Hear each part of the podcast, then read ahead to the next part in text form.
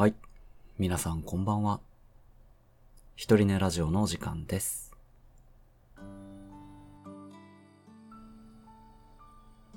このラジオは、私ゆっきんが一人寝の寂しさを紛らわせるために、一人寝の皆様へ向けて一人語りを行う、一人ぼっちの寂しいラジオです。さあ、えーと、しばらくね、毎日夜9時に配信していたんですが、今後は、おそらくまあ大体日曜日夜9時、週に1話ずつ配信していこうかなというふうに考えております。今日はね、あの、日曜日、登ってきました。山に。えっ、と、京ヶ岳というね、長崎県は大村市から登る山があるんですけど、えー標高1077メートルだったかな。な、そのあたりの山の中では一番高い山です。ということで、登ってきたんですが、まあ、思ったよりハードでね。うーん。まあ、登れないことはなかったんですが、一人で行ったわけではなくて、うちの母とね、行ってきたんですよ。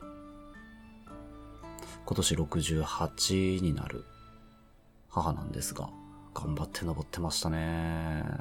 登り切りました。あの、まあ、実は3年ほど前に、ね、私の父、まあ、つまり伴侶を亡くしてね、結構気落ちしてたんですが、ここ1年ぐらいは、うーん、子供食堂のボランティアに行ってみたり、まあこうしてね、登山をしてみたりと、比較的前向きな姿を見ることができてますね。やっぱりね、まあ、すっごく当たり前なことを言いますけど、人間楽しそうにしてる方がいいっすね。うん。落ち込んでたり悲しんでたりするよりは、あ楽しんでることが本当に一番ですね。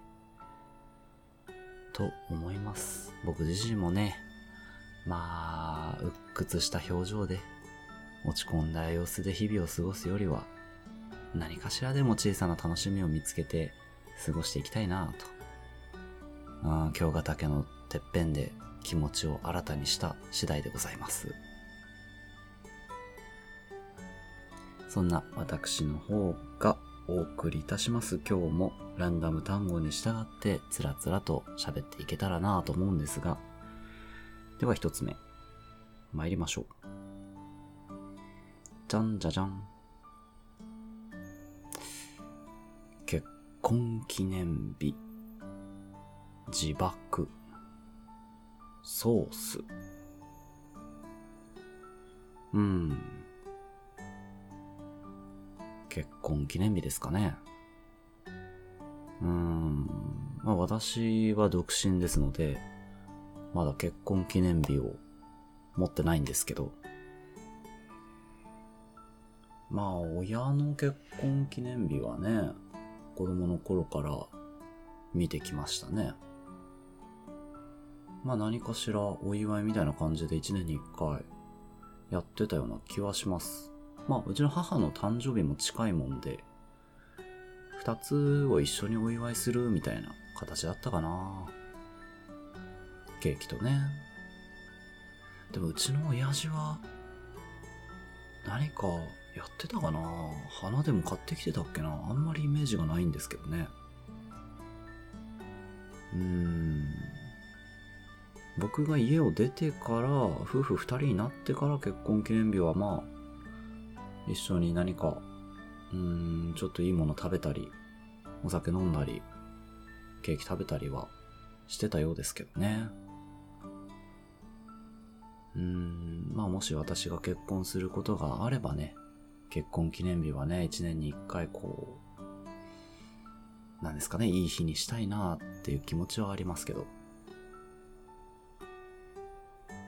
難しいですね、記念日をいい日にする方法っていうのも。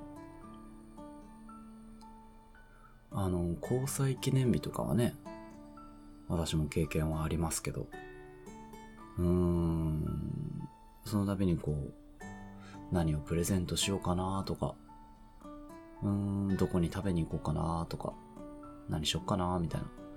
考えたりはしてますけどね。難しいなと思いますね。うーん、覚えてる記念日は、あれだね。あの、夜桜の下でね、交際スタートさせることがあったんですけど、その桜のプリザーブドフラワーの入ったハーバリウムのね、置物とかね。あれ可愛かったな我ながらいいもの見つかったなと思ったんですけど。うーん、まあアクセサリーをプレゼントしてみたり、同じ場所にデートに行ってみたりですね、交際した当初と同じデートをしてみたり、かなまあ、何年もね、交際が続けば、結婚もそうでしょうけど、そんなにこう、がっつりプレゼントしなくとも、花やケーキで二人でお祝いっていう方が、ほんわかしてていいんでしょうけどね、結構。だから、記念日でしょ？交際、結婚記念日と、まあ、お祝いする機会っていうのがね、意外と多いよね。うーん、クリスマスと、で、二人の誕生日。まあでも、四つか。パーティーというかね、お祝いするみたいな、プレゼントするみたいなのは、四つだね。人によってはね、結婚しても交際記念日、プラス結婚記念日。とかね。うーん。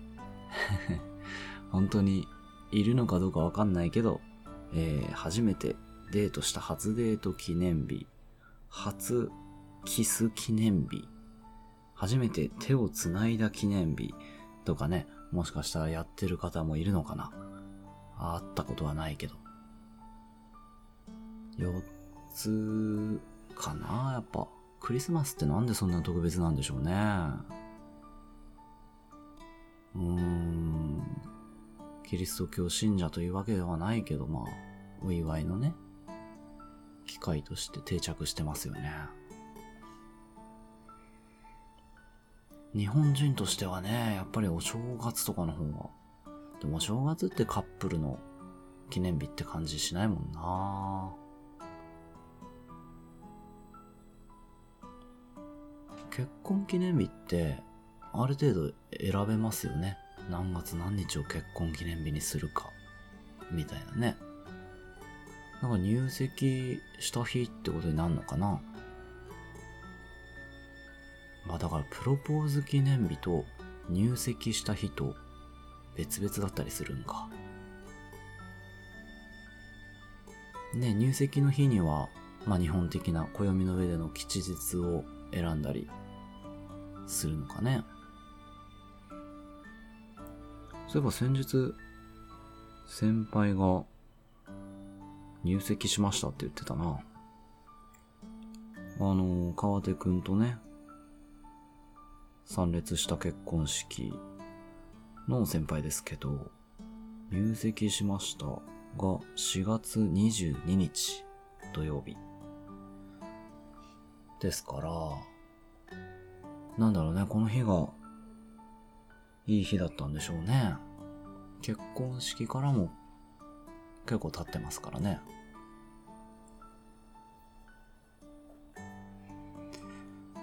うーん。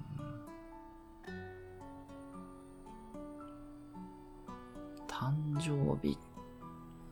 まあ、どうせだったら、どうせだったらっていうか、これはいけない考えなのかもしれないけど、交際記念日と結婚記念日と合わせれたら、どっちも忘れずに済むよね。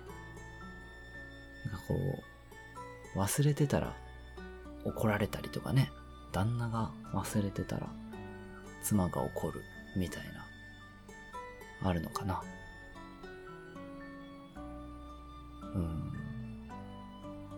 どうかなあんまり覚えてる自信ないからなそういうの。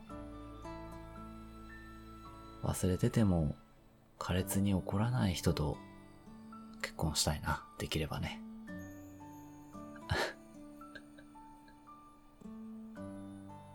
いや、ちょっと待ってね。結婚記念日。結婚してないからあんまり語るところがないかもしれない。まあ、もし僕に結婚記念日ができたとしたら大事にしたいなということで。えー、2個目行きましょう。パンパパン。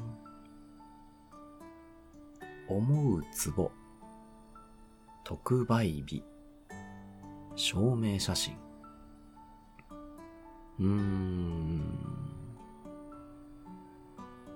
思うツボ喋りたいけどね。思うツボ。思うツボって思えたらね、気持ちがいいよね。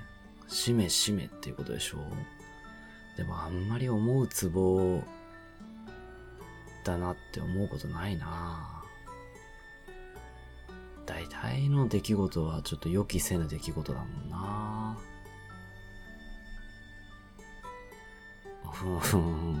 思うツボにはまる方が多いかもしれないな、人から見て。証明写真にしとくか。証明写真ね、撮るの難しいんだよね。あの、印象よく綺麗に写るのが難しい。履歴書とかにね、貼るとき。免許証が一番気使うね。うん。企業にこ送る、あの、履歴書とかの写真もそうなんだろうけど、どっちかっていうと免許証の方が大事かな。だって持ち歩いて、まあ、人に見せる機会があるというね。日常の中で。あんまり変な写真載せらんないでしょ。でもあんまりうまく撮れた試しがないなあれやっぱり自分で撮って免許センターに持ってった方が本当はいいんだろうね。多分。そういうのできるよね。できないっけ？免許センターで取らないといけないっけ？結構ね、あの、写真撮る人もさ、やっぱり膨大な人数撮らないといけないからさ、パッとやっちゃうんだよね。前向いて、目開いて、顎引いて、バシャみたいなね。うん。あんま笑って歯見せちゃいけないしね。僕ね、あの、普通にしてたら、口角下がってるんですよ。口の端っこがね。だから人相悪くて、表情がね、怒ってるというか、まあ仏頂面、不愛想なように見えてしまうから、まずこう、意識的に口角をニッと上げて、ようやく真顔になる。普通の人の真顔になる。みたいな。で、そこからさらにクイッと持ち上げて自然な明るい表情を目指すんだけど、まあ、口角をこう持ち上げて持ち上げてるもんだから、あんまり自然な顔にならないんですよね。証明写真むずいわ。まだね、その気を使うことすら知らなかった大学の学生証の写真とか悲惨だったね。あれ結構ね、大学の中でネタにもなってたしね。仲間内の中で学生証を見せ合って、ね、やっぱり入学当初って、まだあんまり身だしなみを整えることを知らないというか、大学になってから大きくこう見た目、ファッションとかね、髪型とか変える人が多いからさ。高校生の最後の方に撮る学生証の写真っていうのがね、結構面白いことが多いんですよね。僕もね、人に見せたら100%笑われてたな。うん。眉毛すら整えてなかったからね。まあ今でも苦手ですね。正面写真撮るのは。仕事を変えた時に履歴書に貼る写真撮ったり、まあ、最近は免許講習もあったから、免許もそうか。頑張ったつもりではいるけどね。最近はあれだね。自分の写真撮ると、あ、痩せなきゃなって思うことが多いね。うん。そうなんですよね。痩せなきゃ痩せなきゃって、ここ3、4年ずっと思ってる気がする。万年ダイエッター。だね。あのね、ちょっとずつは減ってるんですよ、一応ね。増えてはいない。ほんとね、1年に1キロぐらいは減ってるかもしれない。まあでもほんと微妙なダイエッターですよね。1年に1キロって言ったらね、一月100グラムも減ってないでしょ？そうなんだよ。あの、教員時代の最後の年がマックス体重で、すごかったね。80までは行ってないんだけど、もうそれに近いぐらいの体重いってて、やっぱね、仕事終わりとかに爆食いしちゃってたからね。ストレスだったんだろうな日々の生活が、仕事が。一番僕を太らせたのはね、甘酒にはまった時かな。うん、甘酒。さすが飲む点滴と言われるだけあってね、栄養価がすごいから。何これ美味しいと思って。美味しさ求めて飲んでたら、めちゃめちゃ太ったね。だからあの時期に証明写真撮ってたら、結構面白かったろうな。パンパンの写真撮れただろうな。まあ幸いと言うべきか。あの頃撮った写真は別にないけど、あ、でもそうか。辞めて、半年ぐらい無職で、で、その後、履歴書を作って、会社に、今の会社にね、送ったから、今の会社に保管されている履歴書はパンパンのはずだ。ああ、まあ僕自身が目にする機会がないから、いいんですけどね。でもその頃から、それが3、4年前でしょ？もうすぐ4年になるのか。その頃が78とかだったから、あ、そう考えると、4年で8キロ減。1年で2キロぐらいは落ちてるのか。結構やるな。まあ、特に頑張ってダイエットしてるわけではないけど、あのストレスが減ってね、普通の食生活を送れるようになっただけで、適正体重に戻っていくもんですね。うん、願わくば、ここからね、運動をしっかりやって、そう、登山とかもね、続けていって、うん、もう5キロ落とせたら、満足いくかなっていう感じかね。今のペースだったら2年半かかる。ってことだね。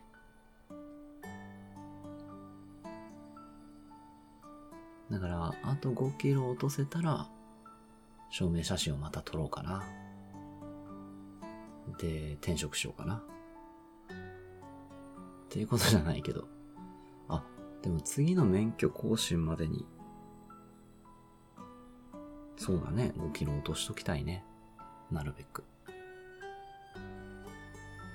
それぐらいだよね、証明写真撮る機会って言ったら。うーん。やっぱね、顎引かないといけないじゃないですか。ってことは、そう、顎下の肉が強調されてしまうんだよね。うん。だから気をつけないといけない。まあ、そんなお話で。もしね、高校生とか大学生とか、あの、自分の身だしなみをまだ整えてないけど、証明写真を撮るという人がいらっしゃったら、うん、できるだけは頑張りましょう。その後の生活を考えて。まあやっぱ大学だね。学生証を持って友達とかに見せる機会もある学生証。特に大学に上がるとき、高校卒業した後は、頑張って身だしなみをパーッとね、整えてから写真撮った方がいい。あ、卒業前だもんな。学生証を作る写真を送るのって。入学手続きで送るからね。厄介だよね。だいたい高校がね、身だしなみ整えさせてくれないからね。眉毛とかね、髪型とか。髪型はまあさっぱり単発で、うん、高速の範囲内で整えるとしても、眉毛がね、眉毛整えちゃいけないってね。もう時代錯誤も甚だしいよね、高速として。昔は、まあ、眉毛を整えることがね、うん、風俗的に良くない。というか、規律を乱すみたいな、あったかもしれないけど、もうそんな時代じゃないよね。もし眉毛自由な高校の人がいたら、それはラッキーですね。うん、証明写真も問題なくパシャッと撮れる。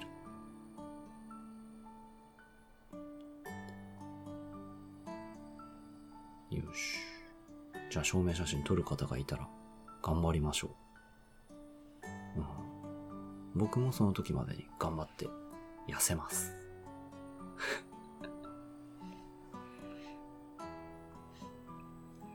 いいのかな？こんな感じで。えーと、じゃあ三つ目。トントントン。カーナビゲーション、公衆電話、出生届。ああ、出生届はまだ出したことないからな。まあ僕が生まれた時ぐらいですけどね。覚えてないな。公衆電話。全然見ないな、最近。あるんだろうけど目に入ってないな。子供の頃は使ってたけどね。テレフォンカード持って。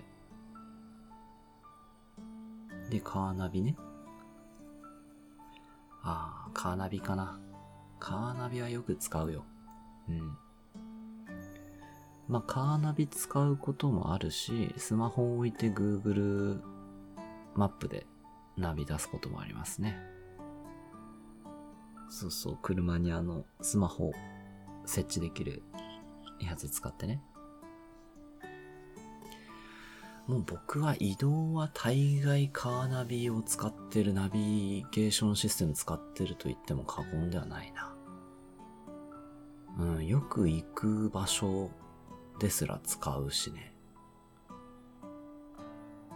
あのね、まあ、どうなんだろう、もともと苦手なのか、もうカーナビがあるからいいやって思ってるのか、地図苦手なんですよね。道を覚える。場所を覚えるっていうのが苦手なんですよ。なんかよく、本当によく通う場所、職場とかでもね、その途中の道筋が曖昧だったり、ねえ、僕としては多分これは僕の苦手分野というか、あの、脳みそがもうそっちに向いてないんだろうなって思うんですけど、本当に道が覚えられない。もう何するにしてもどこ行くにしてもナビに頼る。なあ。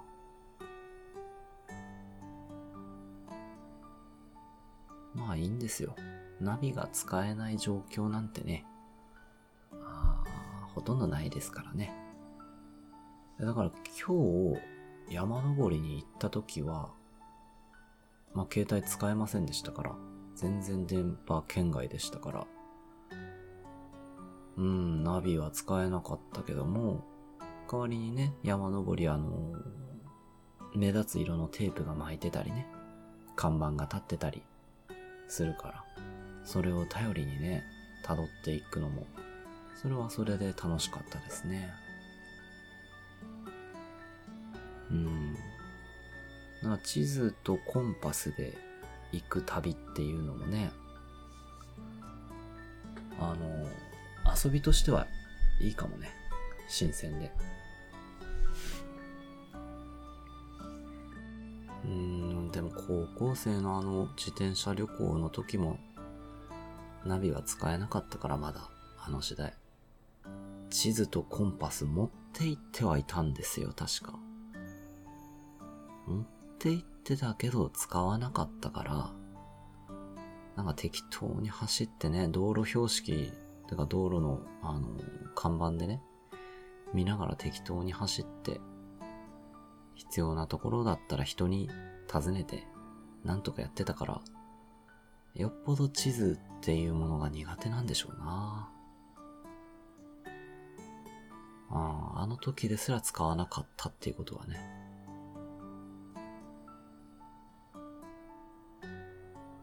だからね、カーナビ万歳っていうことだね。本当にこれがあるから僕は行きたいところにたどり着ける。これがなかったら行きたいところにたどり着けない。誰かがいないと。知ってる人がいないと。あのー、南極に住むペンギンたちもね、行列になって歩いてますけど、あれはだから、海を目指してね、餌場の海を目指して歩いてる。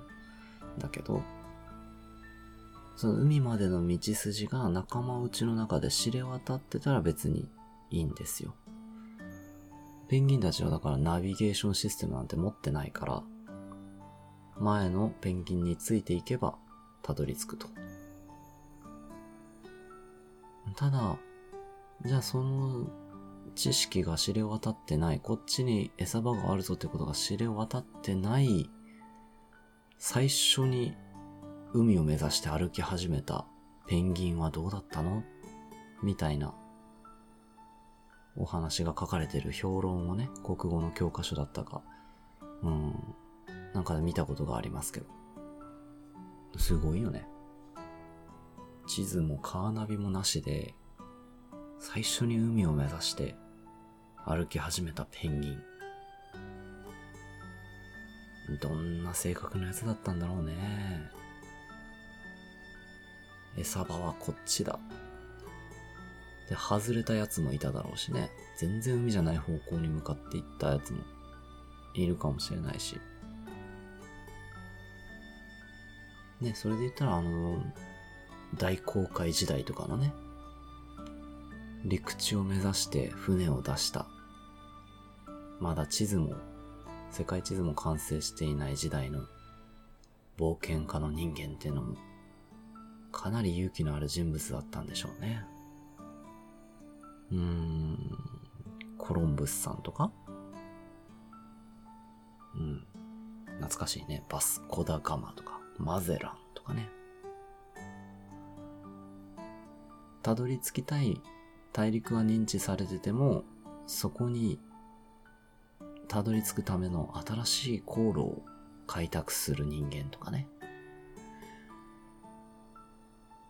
うんそういう人たちがいたのに、まあそういう人たちがいる歴史の末に、今は人工衛星を打ち上げて、ねえ、気軽に僕たち民間人が空からの景色を眺めることができるっていうのは、すごい発展してきたよね。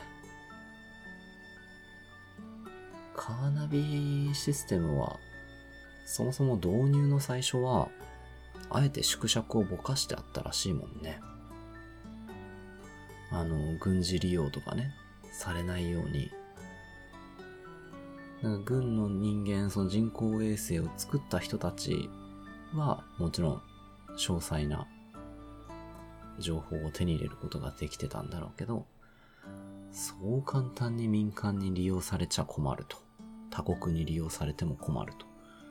いうことで、あの、映像が荒かったり、とかね、あの、誤差を生んでたり、現在地に誤差が生まれたりしてたらしいけど、まあその辺の防衛システムも整ったから、今は僕たちもきちんと精密な情報を得ることができると。いうことなんだろうね。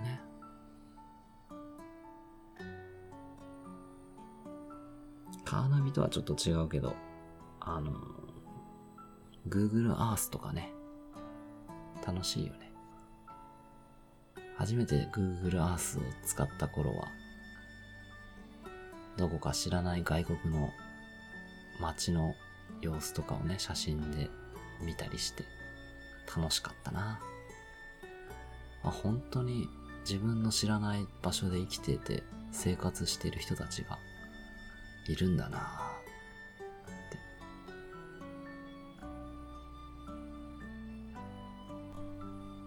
ああ、そう、山登りで思ったのはね、その、テープをたどりながらね、登ったり、下山の時もテープに頼って降りてったんですけど、あのテープがなければ本当に先に進めなくなるし、山って。結構ね、道を選ぶんですよ。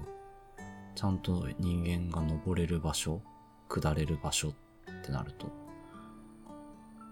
あの道を作った人もすごいよなーって思いましたね。うん、ペンギンもそうだし、大航海時代の冒険家たちもそうだし、まあ今でも登山道を作る人たちっていうのがいるんでしょうけど、本当に偉大ですね。あの人たち。まあ比喩的に考えてみると、新しい分野のね、先駆者の人たちっていうのも、うん、そういう勇気を持った人たちなんでしょうね。例えば最初の頃の YouTuber とかね。うん、こういうポッドキャストを始めた人たちとかね。まだ地図もない手探りの状態で前に進む道、まあ、人を楽しませる道を開拓していった人たち。ほんとすごいよなこの寝落ち用ポッドキャストっていうのもそんなに新しい試みというわけではないですからね。うん、あのライブ配信とかでも寝落ち枠をやってる人がいたりたくさんいますからね。ラジオでも寝落ち用ラジオ作ってる人がいたりするから何かの先駆者になるっていうのはね、すごく難しいなと思うけどね。うん、何か見つけれたら、ぜひチャレンジしてみたいですね。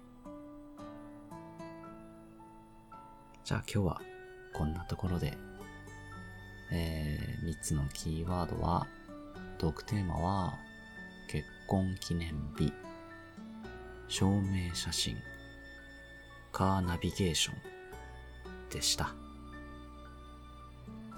やっぱいいですね、このランダム単語って。うん、普段あの、あんまり考えないところのワードをポンと投げてきたりするから、ああ、考えてもみなかったけど、大事やなーとかね、お世話になってるなーっていうものが出てきたりしますね。はい。よかったらね、このランダム単語ガチャ。皆さんも使ってみてもいいんじゃないかなと思いますよ。暇な時。まあなんか書き物をしてね、自分の中に新しいアイデアが欲しいなとかね。うん。誰かと雑談おしゃべりするテーマが欲しいなっていう人にはいいんじゃないかなと思います。それでは、えー本日も聞いていただきありがとうございました。え次からは1週間に1回の配信となっていきます。それではまた来週。おやすみなさい。